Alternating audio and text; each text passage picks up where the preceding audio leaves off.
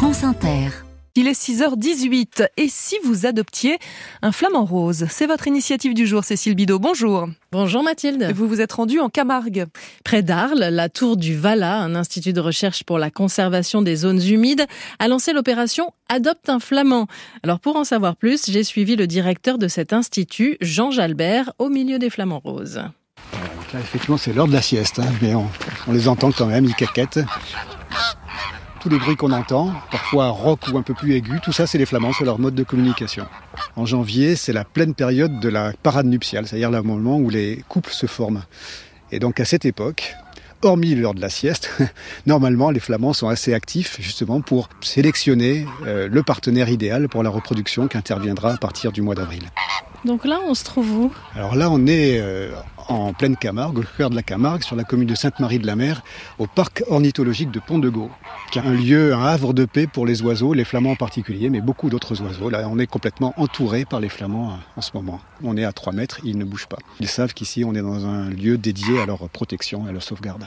Ils ont tous une bague. Hein au niveau des pattes. On n'en pas tous. Alors, on, en voit une. il y en a un là, voilà. On voit sa bague qu'on a posée euh, lorsqu'il était poussin, là, dans sa première année de vie, qui comporte un code unique. N'importe qui qui voit ce flamand et qui peut, à l'aide de jumelles au télescope, lire ce numéro, nous renvoie ce numéro et grâce à ça, on peut suivre le parcours de vie, l'histoire de vie de chaque individu qui a été bagué. Il y en a un qui vole juste au-dessus de notre tête. il nous est passé à deux mètres au-dessus de la tête, ouais. C'est beau, hein Oui, donc vous, vous disiez ce bagage, c'est aussi pour euh, voir comment l'espèce évolue, quoi.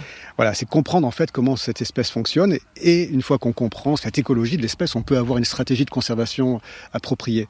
Les, les premiers qu'on a équipés de ces bagues-là, c'est en 77. Encore l'an dernier, en 2023, on a vu plusieurs flamands nés en 77 qui se sont reproduits à 46 ans. C'est une information importante pour justement euh, avoir des actions de conservation adaptées. Alors ces flamands, euh, on peut les parrainer oui, c'est une espèce qui a un capital de sympathie.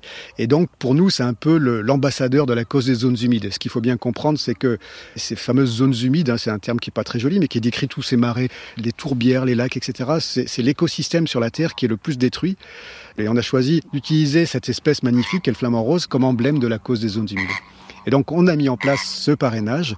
Vous parrainez un individu. À chaque fois qu'il est vu quelque part, cette donnée nous est envoyée et à partir de là, on prévient le parrain avec une petite carte interactive où vous voyez le déplacement de votre filleul depuis sa naissance et à chaque fois qu'il a été vu dans un pays ou un autre. Ils ont des petits noms? Oui, oui. Alors euh, voilà, on a deux mascottes, un mâle et une femelle qu'on a appelé Pat et Popite. Par exemple, vous pouvez être parrain ou, marraine de Pat ou de Popite, euh, mais vous pouvez aussi euh, choisir un, filleul, lui donner le nom que vous voulez et puis voilà, vous le suivez au long de sa vie. Alors moi, je veux bien adopter celui-là là, qui nous parle depuis tout à l'heure. On l'entend essayer d'attirer notre attention. Ça peut être un bon candidat.